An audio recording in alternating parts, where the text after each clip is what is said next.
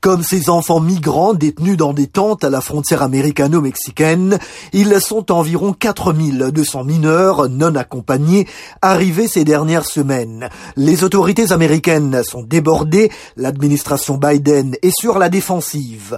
Alejandro Mayorkas, secrétaire à la sécurité intérieure. Nous ne les avons pas expulsés comme l'a fait l'administration Trump. Nous avons accueilli ces enfants et les avons placés sous la garde des services de santé et sociaux jusqu'à ce que nous puissions les confier à un parent. La récente flambée à la frontière pourrait être due en partie à la perception selon laquelle l'Amérique, sous la nouvelle administration Biden, est désormais plus accueillante pour les demandeurs d'asile. Et maintenant, l'Agence fédérale de gestion des urgences intervient pour aider. Jen Psaki, porte-parole de la Maison-Blanche.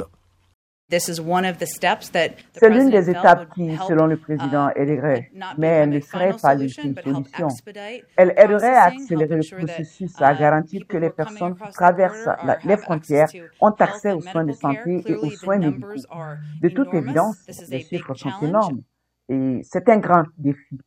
Pour des élus républicains qui étaient en tournée à la frontière, le président Biden a aggravé le problème. Ces politiques, d'après certains républicains, permettent à des terroristes présumés d'entrer aux États-Unis. Kevin McCarthy, chef de la minorité républicaine à la Chambre des représentants.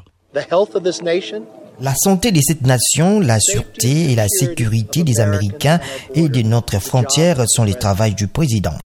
Une solution à long terme au problème migratoire sera encore plus difficile à trouver. Les démocrates de la Chambre des représentants prévoient d'adopter cette semaine des projets de loi qui protégeraient les travailleurs agricoles et empêcheraient de déporter les immigrants sans papier venus enfants aux États-Unis. Deux petites parties du plan de réforme de l'immigration de Biden qui offrirait un statut juridique à la plupart des 11 millions d'immigrants qui vivent dans l'ombre.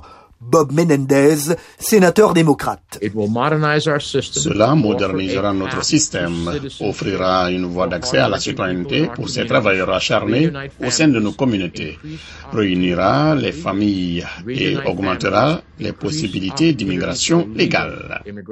Mais aucune chance pour ce projet de loi d'être adopté au Sénat où les démocrates détiennent une très faible majorité. De nombreux républicains rejettent le texte qu'ils qualifient d'amnistie pour les illégaux.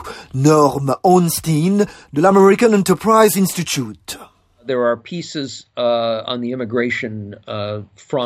Il y a des éléments sur le front de l'immigration qui pourraient recevoir un soutien bipartisan. Le programme DACA, qui protège d'une expulsion, est certainement en tête de liste. Il y a eu un large soutien bipartisan pour les Dreamers. Les problèmes les plus épineux concernent la sécurité à la frontière et la citoyenneté pour les personnes qui sont aux États-Unis depuis longtemps. Les deux projets de loi de la Chambre des représentants seront mis au vote au Sénat le mois prochain.